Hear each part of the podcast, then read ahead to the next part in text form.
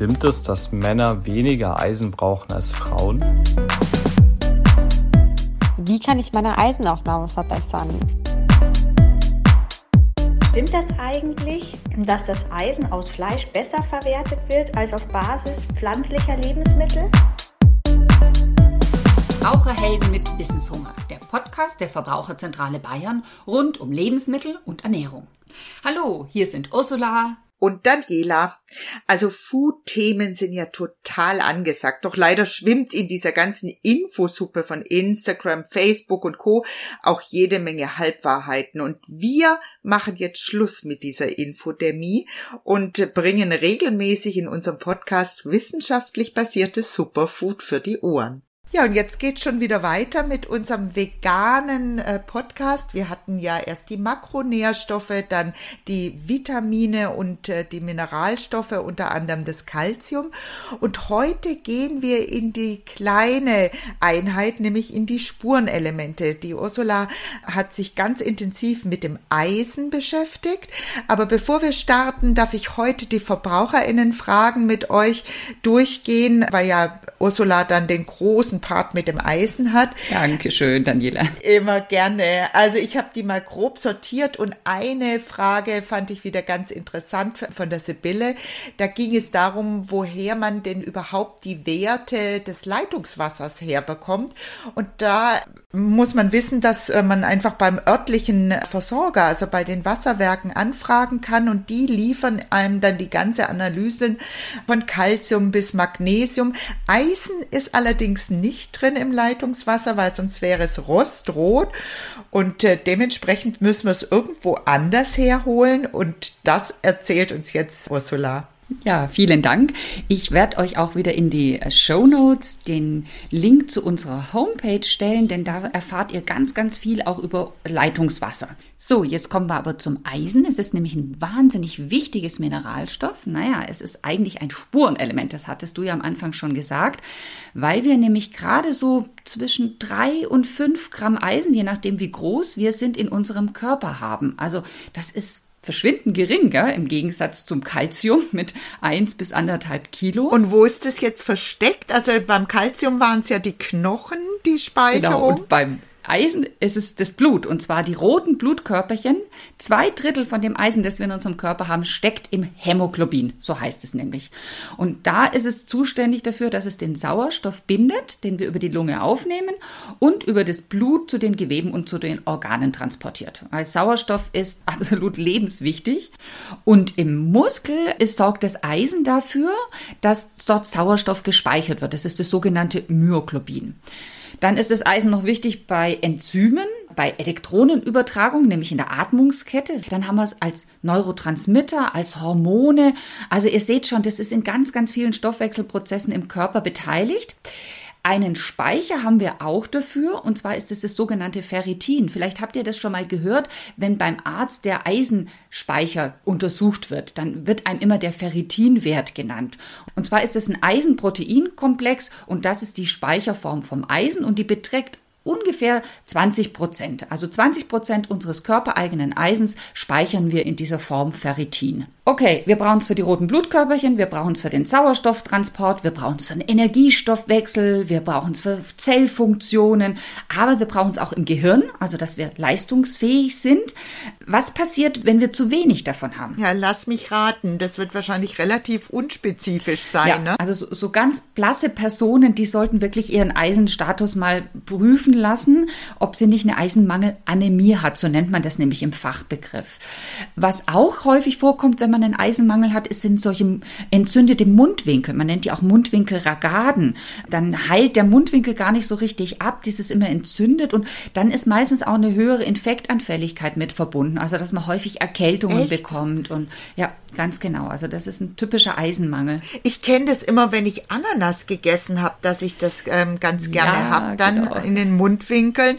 Aber dann ist es ja gut zu wissen, dass das dann vermutlich kein Nein, Eisenmangel das, ist, sondern das war, kam von der Säure. Ja. Ananas hat sehr, sehr hohen Säuregehalt und das ist manchmal das dann mhm. im Mund, auch in der Schleimhaut in der Mund, dass man da so Entzündungen bekommt. Was natürlich auch passiert ist, wenn man keinen Sauerstoff mehr im Körper transportiert, dass die körperliche Leistungsfähigkeit allgemein nachlässt. Ja, man wird müde, man ist schwach, man ist antriebslos, man hat so nichts mehr Lust und man kann auch nicht mehr so gut denken. Also man ist einfach nicht mehr so leistungsfähig. Aber das hört sich jetzt wieder für mich von den Symptomen her sehr, sehr ähnlich an mit Vitamin B12-Mangel, das hatten wir ja, ja auch schon. Ne? Also da, ich glaube, da äh, bleibt dir gar nichts anderes übrig, wie wenn du diese Symptome hast, dass du einfach zum Arzt ja. gehst und da deinen Vitamin- und Mineralstoffstatus einfach mal überprüfst und das gerade bei VeganerInnen, glaube ich, auch sinnvoll ist, das regelmäßig ja, zu machen. Absolut, ne? denke ich auch, ja. Was, wie viel sollen wir denn aufnehmen? Wie viel brauchen wir denn überhaupt von dem Eisen? Also man sagt bei Frauen, die sollen mindestens 15 Milligramm pro Tag aufnehmen und Männer so 10 Milligramm pro Tag. Woher kommt dieser Unterschied? Ja, ich glaube, das ist der einzige Inhaltsstoff oder Nährstoff, wo wir Frauen mehr Bedarf haben als die Männer. Ja, Ganz genau. Woran liegt es? Ich denke, ihr wisst wahrscheinlich alle, es liegt daran, dass wir Frauen eben monatlich Blut verlieren durch unsere Menstruation und mit diesem Blut verlieren wir natürlich auch einiges an Eisen und das müssen wir quasi wieder auffüllen, die Speicher wieder beladen. Wie kommen wir an diese 15 Milligramm, die wir pro Tag aufnehmen sollen? Wir haben eigentlich im Prinzip äh, zwei Möglichkeiten, nämlich zwei große Lebensmittelgruppen. Die eine sind die tierischen Lebensmittel, die wir ja heute eigentlich nicht besprechen wollen, weil es geht ja um vegane Ernährung, aber die tierischen Lebensmittel liefern uns das sogenannte Hämeisen, das zweiwertige Eisen. Und es ist leider so, dass das Eisen, dass wir das leichter aufnehmen können. Also wir resorbieren von diesem Hämeisen wesentlich mehr aus den Lebensmitteln als aus das Nicht-Hämeisen, nämlich das dreiwertige Eisen, das hauptsächlich in pflanzlichen Lebensmitteln drinsteckt. Dass wir nicht alles Eisen aus diesen pflanzlichen und auch tierischen Lebensmitteln aufnehmen können, hängt mit anderen Inhaltsstoffen zusammen. Und zwar vor allem bei den pflanzlichen Lebensmitteln. Die enthalten nämlich sogenannte Hemmstoffe und die verhindern, dass wir Eisen aufnehmen können. Dazu gehört zum Beispiel die Phytinsäure, die im Getreide, aber auch im Soja drin ist, oder die Oxalsäure in Gemüse wie rote Beete, Spinat, aber auch Rhabarber und auch die Gerbstoffe, die sogenannten Polyphenole, die sind im schwarzen und grünen Tee drin, im Kaffee und im Rotwein, aber auch in den Hülsenfrüchten. Auch dem Kalzium zum Beispiel aus der Milch und den Milchprodukten wird immer wieder nachgesagt, dass es die Eisenaufnahme hemmen soll. Dazu gibt es aber noch keine wirklich wissenschaftlich basierten Studien.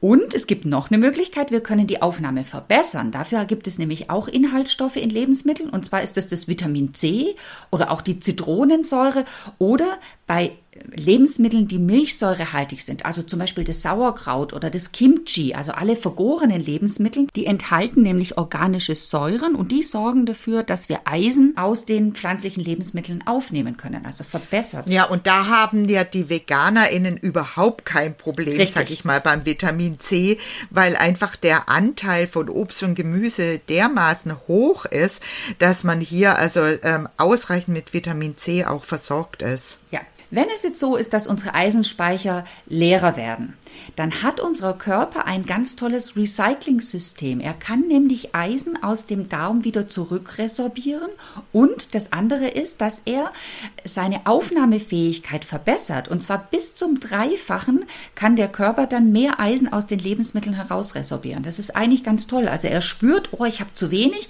also muss ich mich anstrengen und muss mehr aus den Lebensmitteln rausresorbieren von diesem Eisen. Das ist ja schon mal beruhigend, aber es ist, glaube ich, trotzdem ein kritisches Spurenelement, ja. richtig, für die ja, VeganerInnen. Ja. Wo bekommen denn VeganerInnen jetzt ihr Eisen her? Aus welchen pflanzlichen Lebensmitteln? Und da stehen die grünen Gemüse wieder ganz im Vordergrund, und zwar der Grünkohl, der Feldsalat, der Rucola zum Beispiel, aber auch Brokkoli und Mangold liefern eine ganze Menge Eisen, denn das sind immerhin zwei Milligramm pro 100 Gramm. Petersilie sogar mit sechs Milligramm, also auch das ein toller Eisenlieferant, aber man isst da halt nicht so wahnsinnig viel davon.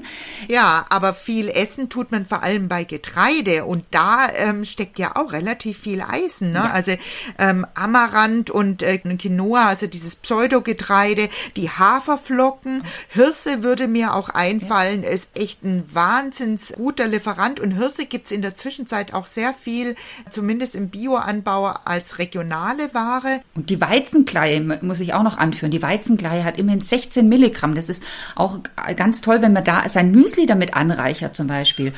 Oder auch Nüsse und Samen, die liefern uns auch Eisen. Ja. Genau.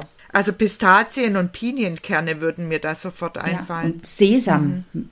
Die Haupteisenquelle übrigens ist Brot. Also hier bei uns in Deutschland, wir sind ja das Brotland schlechthin. Wir haben wahnsinnig viele verschiedene Brotsorten und man hat festgestellt, dass wirklich Brot eigentlich unser Hauptlieferant an Eisen ist. Und da gilt aber dann auch wieder die Vollkornvariante ähm, zu bevorzugen, weil da ja vor allem die Mineralstoffe dann auch äh, drin äh, stecken, ne? Ja, im Gegensatz ganz zum genau. Weißmehl. Und und da spielt natürlich auch die Art und Weise mit rein, wie stelle ich dieses Brot her. Also zum Beispiel Sauerteigbrote und Brote, die eine lange Ruhephase bekommen, da verbessert man die, die Bioverfügbarkeit des enthaltenen Eisens. Ich denke, Brot ist, naja, wir sind hier, Deutschland ist ein Brotland. Daniela, das wäre doch vielleicht auch mal eine Idee, über Brot einen Podcast zu machen, oder? Absolut. Also es ist ja auch so, dass diese ganzen gesundheitsbezogenen Namen wie Fitness mhm. und Joggingbrot die VerbraucherInnen immer so ein bisschen in die Irre führen.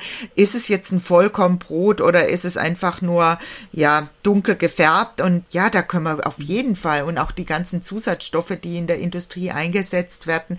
Ja, lass uns das im Kopf behalten. Brot als warnkundlichen Podcast, ja. Und ich würde euch wieder eine Liste oder eine Tabelle in die Show Notes stellen, wo ihr sehen könnt, welche pflanzlichen Lebensmittel wie viel Eisen liefern. Du, und dann fällt mir noch ein, unsere HörerInnen äh, lieben ja die Rezepte von dir.